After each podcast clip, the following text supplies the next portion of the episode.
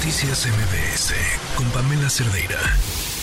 Ayer platicábamos sobre esta iniciativa de Morena que busca mm, modificar lo que sucede con las acciones de inconstitucionalidad. A ver, voy a tratar de dar la explicación lo más eh, sencilla posible y ya nuestro invitado nos dirá si acerté o, vamos para atrás y nos lo vuelve a explicar con peras y manzanas. Pero eh,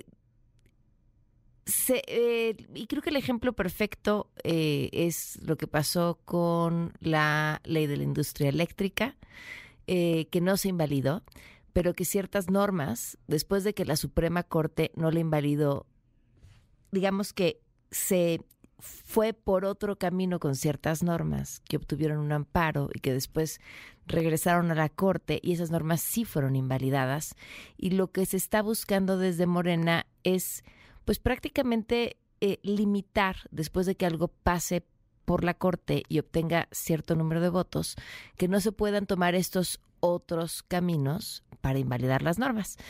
A ver, así o me regreso. Francisco Burgón, la línea, ¿cómo estás?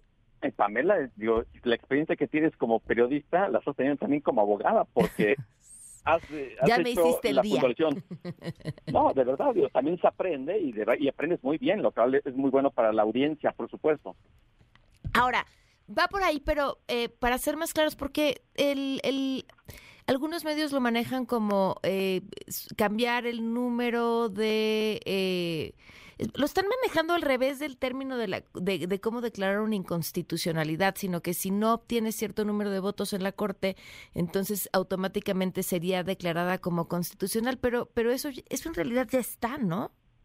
Mira, aquí lo importante es que vamos a partir de una obviedad. Esto es un asunto sumamente técnico, pero es de gran importancia para la ciudadanía.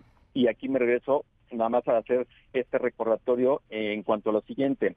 Cuando el Congreso de la Unión aprueba una ley que puede ser contraria a la Constitución, existe la posibilidad para que un 33% de diputados o de senadores puedan presentar un recurso ante la Suprema Corte que es una acción de inconstitucionalidad.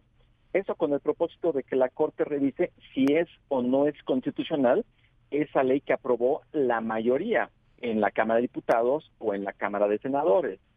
De, ser, de ser inconstitucional, la Corte necesita ocho votos de los once ministros que tiene el Pleno de la Suprema Corte y si se alcanzan esos ocho votos, esa reforma o esa ley Va para simplemente será declarada inconstitucional, será declarada inválida, va para atrás en términos coloquiales. Pero ahora, ¿qué pasa si numéricamente solamente se llegan a alcanzar siete votos y no los ocho. Mm.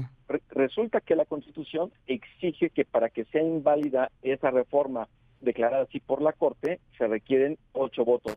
Si hay siete, aunque siete sean mayoría frente a cuatro, simplemente esa reforma o esa ley es constitucional y dejaría la posibilidad para que a través de demandas de juicio de amparo, las personas, las personas físicas como tú, como yo, o las personas jurídico-colectivas que se conocen como las personas morales, empresas, por ejemplo, puedan presentar esas demandas de amparo ante jueces federales para que puedan también conocer de esas reformas o leyes que son violatorias a los a la esfera de derechos. Eso es lo que hoy tenemos. A ver, justo, eh, y, creo que es ahí donde a la gente más tendría que importarles, porque si las acciones de inconstitucionalidad están limitadas ante quién las puede solicitar, pero los amparos pueden solicitarlos cualquier persona que se sienta afectada por esa ley, a la hora de decir que sí ante una acción de inconstitucionalidad está ya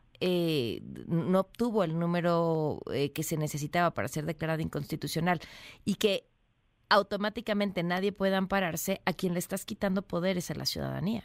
Eh, totalmente, porque precisamente lo que busca esta reforma es en cuanto a lo siguiente.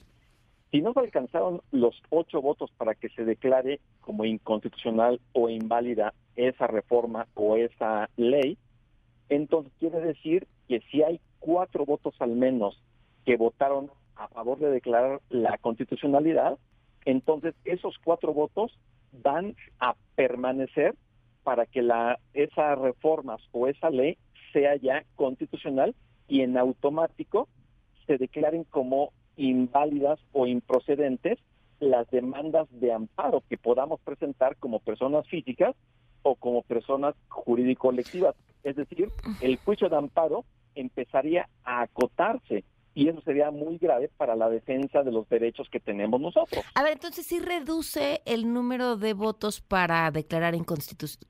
Sí, para declarar, no, no reduce, amplía el número de votos para declarar inconstitucional. No, no se Es que ahí es donde, porque tú no, de- no, no haces una declaratoria de constitucionalidad, sino más bien de inconstitucionalidad, ¿no? Y para eso se necesitan ocho. Por eso no entiendo esta otra forma de decir, pero si entonces tres o cuatro, o sea, ¿cómo es que cambia el número ahí? Bueno, lo que pasa es que precisamente para que se declare la inconstitucionalidad se requieren ocho votos. Ujú. y no hay ocho votos, si hay siete o menos, con esta reforma, entonces se estaría validando como constitucional Ah, ya, ya, ya Esa me quedó reforma. clara. Ok, y al, ok, ok. y al y al entenderse como constitucional, entonces en ese Limitas momento el amparo.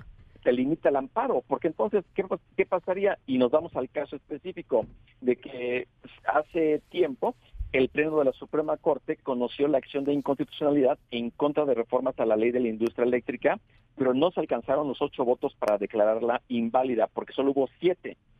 Es decir, cuatro son los que votaron a favor de declarar la constitucionalidad, pero ahí quedó el asunto. Y por eso es que siguieron los amparos que la semana pasada conoció la segunda sala, eh, bueno, hace dos semanas conoció la segunda sala, amparos en revisión, y por eso es que esos amparos en revisión son en el ejercicio de la defensa o de la protección de los derechos De, las empresas, claro.